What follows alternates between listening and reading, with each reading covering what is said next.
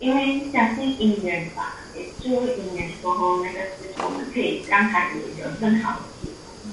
可能这无形中也有没有自信说，就是哦，只要我们努力做那件事情，就有可能会达到。然后造成的结果就是我们会一直去努力、努力、努力，然后总是觉得哦，可能我哪一方面的姻缘还没有进入过，因为我们不知道那个结是就会想要一直努力，可是也不知道那个接近的，然后到最后可能心态那方面会给自己带来很很辛苦的状态啊。啊，你看啊，努力方法要对，不要执着的努力，无助生心。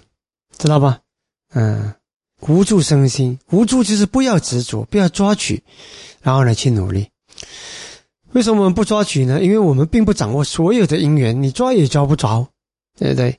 因缘一件事情的成功因素有很多很多的因素，所以，呃，我们通常只掌握某种因素，但是你不努力，你能掌握的你不掌握，你不努力那就没希望。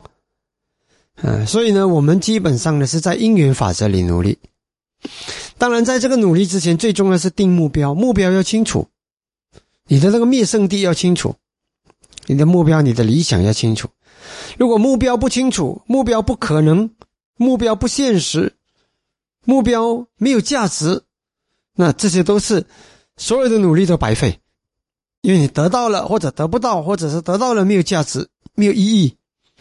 就像以前，呃，师傅看过一场电影，王菲红的，嗯，呃，那个李连杰，嗯，他们去那个舞狮啊打比赛啊，为了得到那个什么，呃，那个什么狮王之王啊之类的这样的一个牌子，结果死伤那么惨重，到后来拿着那牌子，他觉得其实一个虚名嘛，没用，后来他丢回给朝廷，所以最后一幕电影的最后一幕是他丢回给朝廷，他不要了，他说这个东西为了这个牌子，我们折腾了多苦啊，所以呢，那个就是。奋斗只是为了那个虚荣，其实不值得你去为他舍生命。所以很多人追求目标，是因为人家都在追求，所以我也要追求。啊，这个是没有认清自己追求的是什么。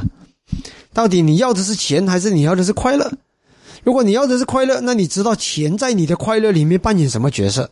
那你如实的对待它就可以了。但是如果你忘了，你忘了你的生命，你要的是快乐，你以为？钱就是快乐，快乐就是钱，那你就是追求钱。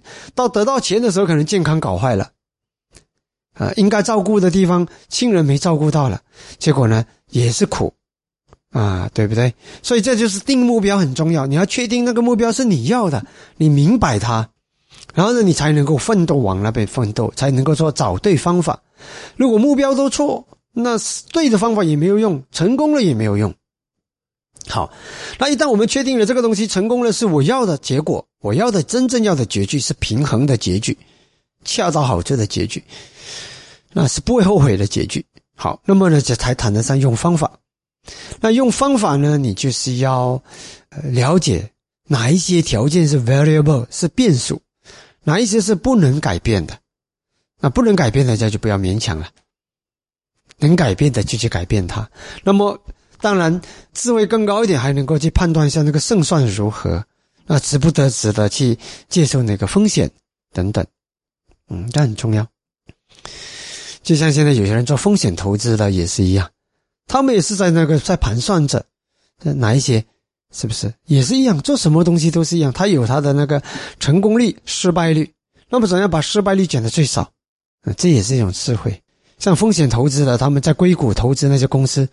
那你投资十，他们是平均在硅谷是九十八间的失败率的，十个公司九个公司倒闭，只有一个公司成功，但是一旦成功就是大大的成功。